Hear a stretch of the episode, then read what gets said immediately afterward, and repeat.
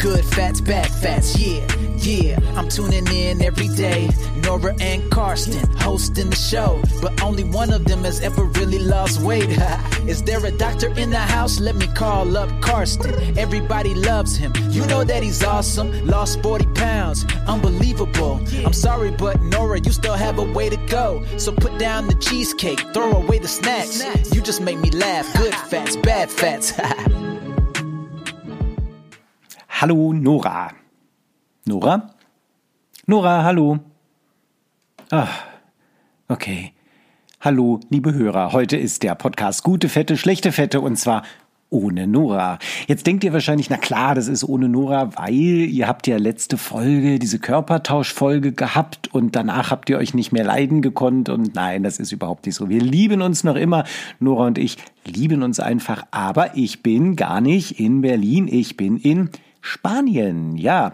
Ähm, ich habe einfach mal eine kurze Auszeit eingelegt in Spanien, um ein bisschen laufen zu gehen, um ein bisschen Fahrrad zu fahren. Und äh, okay, eigentlich bin ich beruflich in Spanien und bin gar nicht zum Sport gekommen, aber egal. Und ja, da ist Nora leider nicht mitgekommen. Dementsprechend mache ich diese Woche mal einen kurzen Podcast ganz alleine und nächste Woche sind wir dann wieder gemeinsam gute Fette, schlechte Fette. Also diese Woche nur gute Fette oder nur schlechte Fette. Äh, egal, ja gut, da ich es alleine mache, kann ich ja selber wählen, wer ich bin. Ähm, ich sag mal, Nora, Grüße nach Berlin. Ich sag heute mal, ich bin schlechte Fette. Ja. Ähm, was kann man in so einem Sonderpodcast eigentlich machen, wenn man alleine über Ernährung redet? Ähm, und ich hatte mir gedacht, vielleicht nutze ich diese Zeit mal über Leserbriefe zu reden. Obwohl Leserbriefe sind es eigentlich nicht, eigentlich sind es ja Hörerbriefe, weil es liest ja keiner diesen Podcast. Also reden wir über Hörerbriefe und es kamen ganz viele Zuschriften zum Thema Fasten und ich nutze jetzt einfach mal die Zeit, die ich heute alleine in diesem Podcast habe und beantworte mal ein paar Zuschriften von euch zum Thema Fasten, weil ich finde, das ist ein ganz, ganz wichtiges Thema. Gerade wenn es um Gewicht geht, um Ernährung generell geht oder halt auch wirklich darum geht, ähm, wie ernähre ich mich gesund und was kann ich meinem Körper Gutes tun, da ist Fasten ja eigentlich eine ideale Möglichkeit. Und beim Fasten geht es ja nicht nur darum, dass man Gewicht reduziert oder dass man wenig Kalorien zu sich nimmt, sondern es geht tatsächlich darum, im Körper einige Prozesse zu starten, die unseren Körper gesund halten können und vielleicht sogar gesund machen können. Einer der wichtigsten Prozesse ist die sogenannte Autophagie. Da fängt der Körper plötzlich an, ja, ich sag mal, Abfallprodukte des Körpers abzubauen. Und äh, gerade diese Autophagie ist etwas, was wir gerne beim Fasten haben wollen, um diese Regenerationsprozesse auch auf zellulärer Ebene ja loszustarten. Und da gibt es verschiedene Fastenarten. Und die erste Frage, die wir gleich vom Hörer bekommen haben, ist, welche Fastenart ist eigentlich am besten? Und es gibt ja verschiedene Fastenarten. Die bekannteste ist eigentlich die Fastenart nach Buchinger. Das heißt, dass man eine Zeit lang fastet mit Säften, das sogenannte Saftfasten. Und Fasten bedeutet da gar nicht Verzicht, sondern man kann tatsächlich ähm, zwar diese normale Ernährung einstellen, die man normalerweise macht, aber man ändert das Ganze, indem man Säfte trinkt. Und bei Säften geht es jetzt nicht darum, dass ich mir irgendwelche Apfelsäfte oder Orangensäfte aus dem Laden hole und die trinke, weil das ist natürlich ein Problem, weil da sehr, sehr viel ja, Fructose drin ist, Fruchtzucker. Und da kommen wir auch schon gleich ähm, zur nächsten Frage. Wie ist das eigentlich mit Fructose in den Säften? Und deshalb beantworte ich diese beiden Fragen. Wie ist das mit Säften und ähm, Fasten mit Fructose drin und wie ist es mit welcher Fastenart ist das Beste? Beantworte ich fast mal vielleicht als eine einzige Frage. Wenn ich Buchinger Saftfasten mache, dann darf ich Säfte trinken, aber möglichst Gemüsesäfte. Und je weniger süß ein Gemüsesaft ist, umso weniger Fructose, also Fruchtzucker enthält der. Und es ist ganz, ganz wichtig, dass wir auf diesen Fruchtzuckergehalt achten. Es geht dabei nicht nur um die Kalorien, die dieser Fruchtzucker hat, sondern es geht um ganz andere Geschichten, komme ich ein kleines bisschen später nochmal drauf. Aber so viel bislang. Es macht also wirklich Sinn, möglichst eher Gemüsesäfte zu trinken und dann als Daumenregel, je grüner, umso besser. Das heißt, ein Mohrrübensaft, der ja so schön, ja, rot aussieht und wahnsinnig süß schmeckt und vielleicht noch ein Apfel reingemacht, das kann schon wieder zu viel Fructose oder Fruchtzucker sein. Mein persönlich Lieblingssaft ist beim Saftfasten tatsächlich, wenn ich ja normale grüne Blattsalate nehme ähm, oder was ich auch sehr liebe, Spinat. Es ist wunderbar. Man kann richtig einen schönen frischen Blattspinat saften, das geht. Ähm, äh, und das sind Säfte, die schmecken gut und man merkt richtig, wenn man trinkt, ähm, wenn man diesen Saft trinkt, wie die Energie in den Körper reinschießt. Also beim Buchinger Saftfasten, Säfte natürlich erlaubt, ist ja schon im Namen mit drin. Brühe auch erlaubt. Eine Brühe, die so ein bisschen was Warmes gibt. Ja, das ist was Warmes, Wohliges im Laufe des Tages. Vielleicht zum Abend finde ich eine Brühe sehr, sehr schön. Aber Brühe ist wichtig. Das ist wirklich Brühe. Das ist nicht eine Suppe, wo was drin ist, sondern das ist wirklich nur eine Brühe. Also Suppengrün nehmen, Suppengemüse nehmen, auskochen und nur das Ausgekochte dann abends trinken. Man kann durchaus das vorkochen und auch in eine Flasche abfüllen und dann immer wieder warm machen. Ähm, und das gibt so ein abendlich wohles Gefühl und da kann man ein bisschen von da gerne zusätzlich trinken. Ja, Essen ist es ja nicht. Äh, das ist so eine stilisierte Fastenart äh, des Buchinger Saftfasten und da wissen wir auf jeden Fall, die Autophagieprozesse, die funktionieren. Die gehen dann los. Nach einigen Stunden Fastenzeit fängt der Körper bereits an, Reparaturmechanismen loszulegen. Und natürlich sparen wir auch die Energie ein im Laufe des Tages. Das heißt, wir sparen die Kalorien ein. Man soll nämlich nicht mehr als ungefähr 500 Kalorien pro Tag zu sich nehmen in Form dieser Säfte und in Form dieser Brühe. Ganz klar, da stellt sich eigentlich die Frage, wer darf denn das nicht? Ne? Das ist ja eine Mangelernährung in dem Moment und als allererstes Leute mit einer Essstörung. Das heißt, wenn Menschen eine Magersucht haben, magersüchtig sind oder generell eine Essstörung, da muss man sehr, sehr vorsichtig sein, äh, weil man könnte diese Essstörung natürlich schlechter machen, wenn ich so dermaßen kontrolliert in so ein Fasten gehe. Leute mit Stoffwechselstörung, sei es eine Schilddrüsenfehlfunktion oder sei es beispielsweise eine Diabeteserkrankung, also eine Zuckererkrankung. Vorsicht, Vorsicht mit dem Fasten, weil man häufig eine deutlich bessere Einstellung plötzlich des Stoffwechsels hat. Aber wenn man dann Medikamente nimmt, aufgrund beispielsweise der Zuckererkrankung, dann kann es sein, dass das so runtergeht mit dem Zucker, dass man in eine lebensbedrohliche Stoffwechselentgleisung kommt. Menschen mit Bluthochdruck, die Medikamente nehmen, können häufig ihre Blutdruckmedikamente reduzieren oder absetzen. Das ist aber schwer selber zu entscheiden. Also generell jemand mit einer chronischen Erkrankung sollte, bevor er mit so einem Fasten anfängt, immer mit einem Fasten erfahrenen Arzt sprechen und sollte sich sich auch beim Fasten begleiten lassen, damit das einfach wirklich gesund funktioniert. Gerade bei einer Buchinger Saftkur sollte man sich begleiten lassen. Und Menschen mit einer Zuckererkrankung, mit einem Diabetes, die sollten häufig sogar eher stationär fasten, gerade wenn sie Insulin nehmen, weil man sehr, sehr die Medikamente anpassen muss. Das ist also eine Fastenart. Das ist eine Fastenart, die Buchinger Fastenart, die den Körper sehr gut umstellt. Und ich sage immer, das ist eigentlich eine Fastenreise. Man erlebt wahnsinnig viel bei diesem Fasten, was auf der psychologischen Art ist. Man erlebt viel auf der körperlichen Art. Man lernt sehr viel von sich selbst. Man lernt sehr viel über seine Süchte, über seine Gelüste, über seine Freuden, über, über Hunger generell. Also es macht Spaß ohne Ende, so eine Erfahrung mal zu machen. Und wer das noch nicht gemacht hat, redet mal mit eurem Arzt drüber, ob ihr das nicht machen könnt. Die nächste Form, die auch sehr bekannt ist, ist das Intervallfasten. Intervallfasten gibt es in verschiedenen ähm, Formen. Die bekannteste ist sicherlich die 16 zu 8 Intervallfastenkur. Da wird man 16 Stunden, daher die 16 im Laufe des Tages, nichts essen nur trinken und ähm, in den acht Stunden darf man essen und man darf frei essen, eigentlich so viel wie man möchte und da fragt man sich natürlich, hm, was soll das eigentlich? Ich faste 16 Stunden und fresse dann wie ich will, heißt das eigentlich, ich überfresse mich. Und da haben Studien aber gezeigt, dass das in der Regel nicht der Fall ist. Das heißt, selbst wenn man frei essen darf in diesen acht Stunden, nehmen die meisten Menschen weniger Kalorien über den Tag verteilt zu sich, als würden sie die ganzen 24 Stunden frei essen können.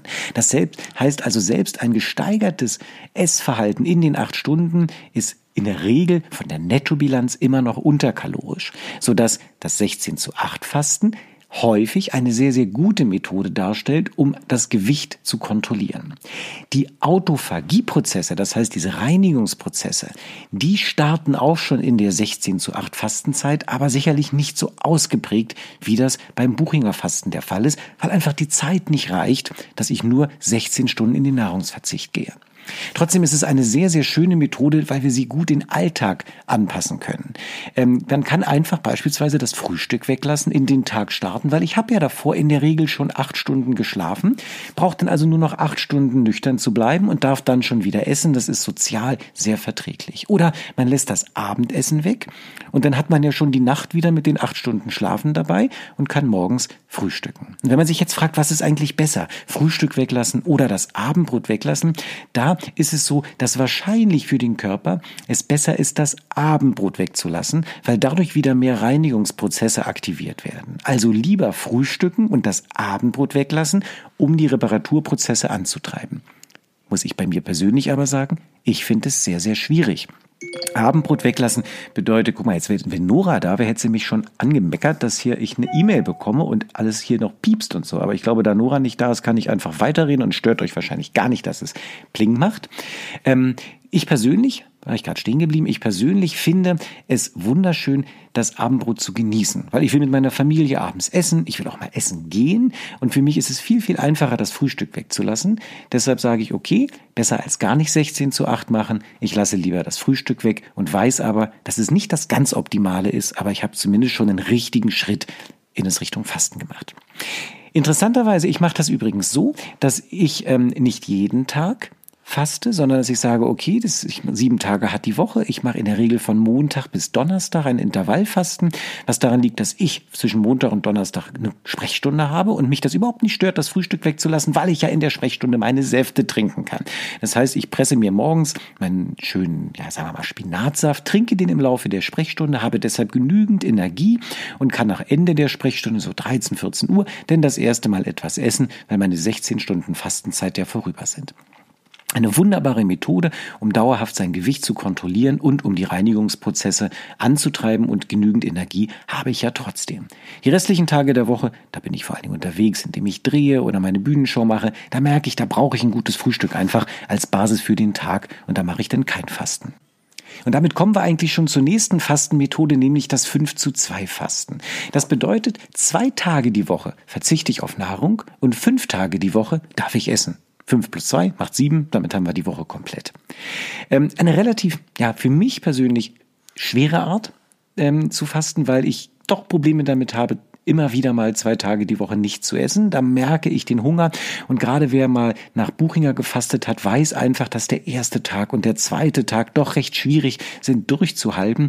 Und wenn man jede Woche wieder ähm, diese ein, zwei Fastentage hat, also für mich persönlich ist das schwierig. Aber ich weiß, dass viele meiner Patienten diese Art hervorragend finden. Vor allen Dingen, weil die beiden Tage auch nicht in Folge sein müssen. Also es ist nicht so, dass ich Montag, Dienstag nichts esse und von Mittwoch auf Sonntag wieder essen kann. Ich kann beispielsweise sagen, der Dienstag und der Freitag sind meine Fastenzeiten. Oder der Dienstag und der Donnerstag ist mein Fastentag. Das funktioniert. Das kann man sich wie so ein Bausteinprinzip selber zusammenbauen. Ähm, Autophagieprozesse, das heißt Reinigungsprozesse, funktionieren hier ein wenig besser als beim 16 zu 8 Fasten, weil ich ja 24 Stunden einen Fastenprozess habe und dem Körper die Anpassungsprozesse einfach dadurch erleichter, weil ich ihm Zeit gebe. Und auch hier ist natürlich ein Saftfasten wieder erlaubt, aber denkt daran, eher die grünen Säfte mit wenig Kohlenhydraten mit wenig Fructose. Und da kommen wir schon zur nächsten und zur letzten Frage von einem Zuhörer, nämlich die Frage ist, wie ist es eigentlich, ähm, wenn ich beispielsweise Pflanzenmilch zu mir nehmen möchte in der Fastenzeit?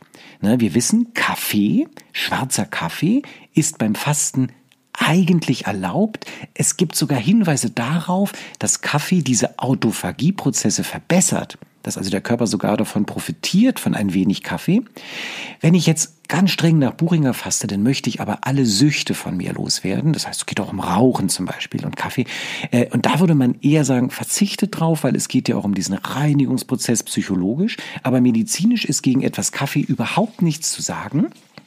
Dementsprechend würde ich aber empfehlen, nicht mit Milch, weil es gibt Untersuchungen, die gezeigt haben, was eigentlich die Autophagie und Fastenprozesse unterbricht. Und das sind zwei Lebensmittel.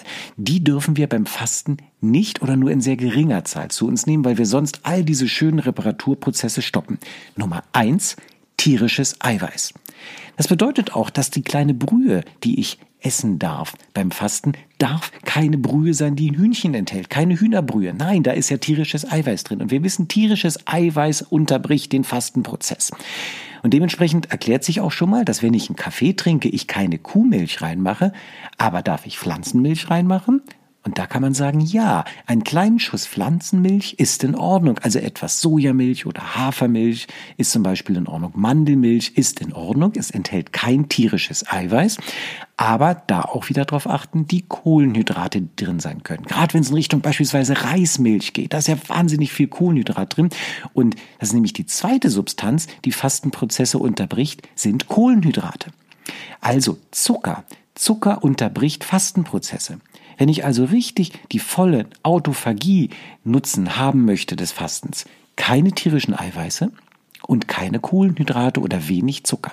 Ein bisschen geht immer, aber möglichst darauf verzichten. Pflanzenmilch, okay, wenn es wenig ist. Kaffee, okay. Grüner Tee, okay. Die meisten Menschen vertragen aber eher ähm, ein bisschen Kräutertee, weil es auch den Magen ein bisschen äh, ja, angenehmer ist. Und wenn ihr richtig nach Buchinger fastet, ist Kräutertee sowieso Teil vom Ganzen. Nochmal zusammengefasst, jeder, der fasten möchte, es ist großartig. Probiert es aus, sprecht aber bitte, bitte, bitte vorher mit eurem Arzt drüber. Ihr müsst begleitet werden, am besten von einem Arzt, der sich mit Fasten auskennt. Dann lernt ihr das und dann könnt ihr das machen. Und da könnt ihr es auch immer wieder machen. Und eine ideale Methode, um Gewicht zu verlieren, wäre beispielsweise mit dem Buchinger Fasten anzufangen, eine Saftfastenkur für ein oder zwei Wochen unter Begleitung und dann mit einem Intervallfasten weiterzumachen, um das Ganze auch über mehrere Wochen und Monate zu stabilisieren. So, das war der Sonder Podcast Gute Fette, schlechte Fette zum Thema Fasten. Ich habe mir den Mund fusselig gesprochen. Ich hoffe, Nora hört sich diesen Podcast an. Und ja, vielleicht mache ich das irgendwann mal so, dass irgendwann mal Nora einen eigenen Podcast macht, weil da ständig Leute sagen, ich würde Nora nur unterbrechen. Ich glaube, Nora darf mal einen ganzen Podcast alleine machen. Sonst erstmal von mir aus Grüße zu Nora und wir hören uns dann wieder in der nächsten Woche. Nora ist wieder dabei und dann heißt es wieder, oh, jetzt darf ich beides sagen, gute Fette, schlechte Fette. Mm. Schlechte Wetter, schlechte Wetter.